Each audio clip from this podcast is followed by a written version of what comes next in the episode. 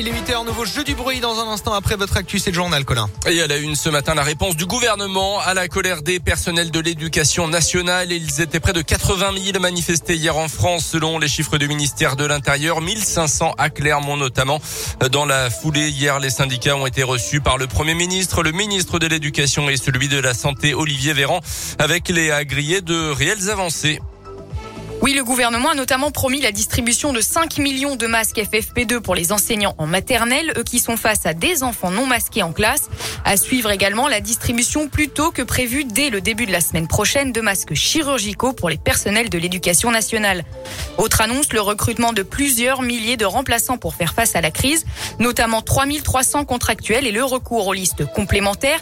Ces candidats qui ont eu le concours mais qui n'ont pas été recrutés.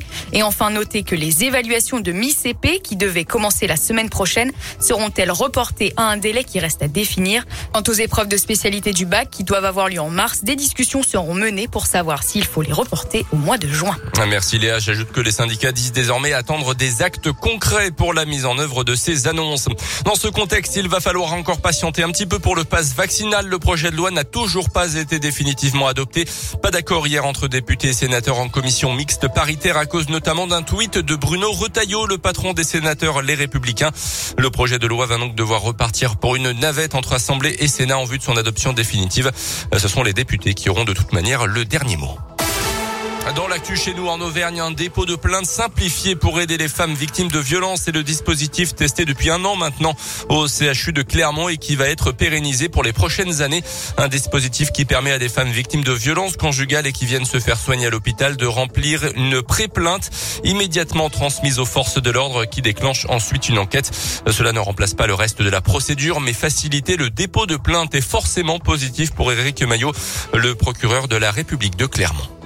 Les violences conjugales stricto sensu, un conjoint sur l'autre conjoint, c'est de l'ordre du millier. Ça permet aussi, notamment au travers des constatations médicales, des dossiers euh, plus solides, euh, même si, et c'est pour ça qu'on appelle ça une pré-plainte, il est important pour une enquête de qualité, pas simplement de dire mon mari m'a giflé, euh, mais on a besoin de savoir pourquoi, comment, dans quelles conditions. Est-ce que c'est la première fois Est-ce qu'il n'y avait pas d'autres précédents Quels sont les mots qu'il a prononcés en le faisant Pouvoir favoriser cette, cette écoute, cette première parole dans un hôpital, donc dans un milieu sécur, est quelque chose d'essentiel ensuite pour la qualité de l'enquête.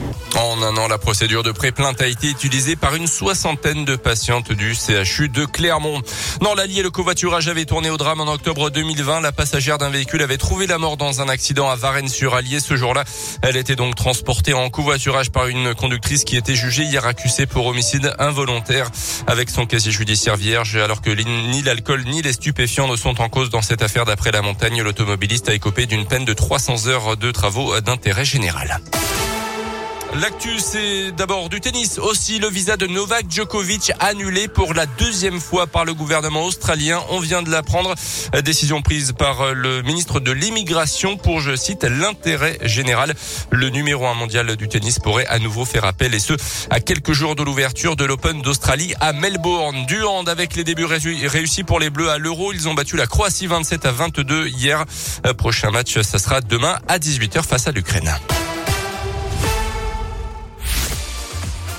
Merci beaucoup Colin. L'actu revient à 8h30 tout à l'heure, 8h04. Nouveau jeu du bruit comme chaque vendredi matin. On joue au jeu du bruit. Tout à l'heure, on a découvert ensemble le, cri du renard hein, qui était euh, ah oui, curieux. inconnu euh, pour euh, pas mal d'entre vous. Maintenant, c'est quelqu'un qu'on cherche. Hein, voilà, c'est la voix de, de quelqu'un d'humain. Hein, je peux vous le dire. I do remember one of my friends. We were all we were answering these questions in this very bougie magazine, and it was it was something like no one would ever know. Very Magazine. Oh, je comprends pas grand chose à l'anglais, mais c'est pas grave. 06 44 300 400 SMS non surtaxés. Vos propositions. 06 44 300 400 qui est-ce Réponse après Angèle, l'éphéméride du jour et la météo. Météoville.com vous présente la météo. Bonne chance à tous. La météo du jour est bonne aujourd'hui en Auvergne. Du soleil annoncé par euh, Météoville. Jusqu'à 6 degrés cet après-midi sur euh, Cournon, Beaumont, Clermont, Chamalières, Durtol, Roya, Issoire et Châteauguay. Pour ce matin, moins 2 degrés actuellement euh, sur nos communes. Pour ce week-end du beau temps, que ce soit dimanche ou demain samedi où il fera jusqu'à 9 degrés sous le soleil. Votre météo expertisée et gratuite est sur météoville.com et l'application Météoville. Par tous les temps, Météoville, partenaire de Radioscoop. On n'a pas les tours de New York, on n'a pas de lumière de jour. Six mois dans l'année, on n'a pas beau Beaubourg. Ni la Seine, on n'est pas la ville de l'amour.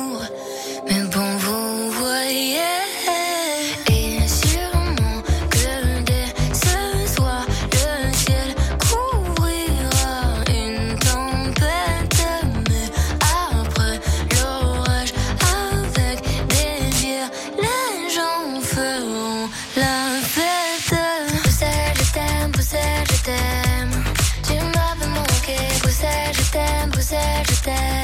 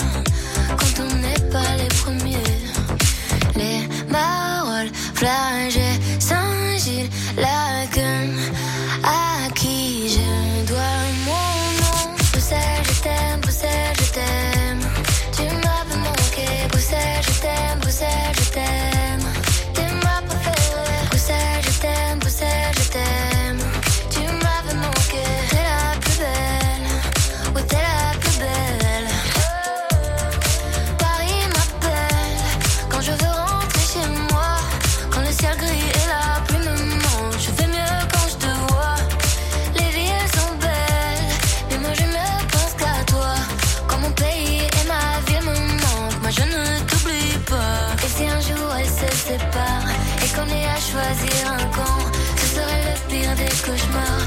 Tout ça pour une histoire de langue. J'ai vécu mes plus belles histoires en français et en flamand. La mer est